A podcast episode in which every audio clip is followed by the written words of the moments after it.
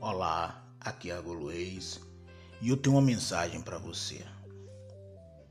Entenda que os planos de Deus são melhores e maiores que os seus. Não se diminua nem duvide do poder e da grandeza de Deus sobre todas as coisas e principalmente sobre a sua vida. Não existe nada que Deus não possa fazer e nem coração que Ele não possa tocar. Descanse, confie.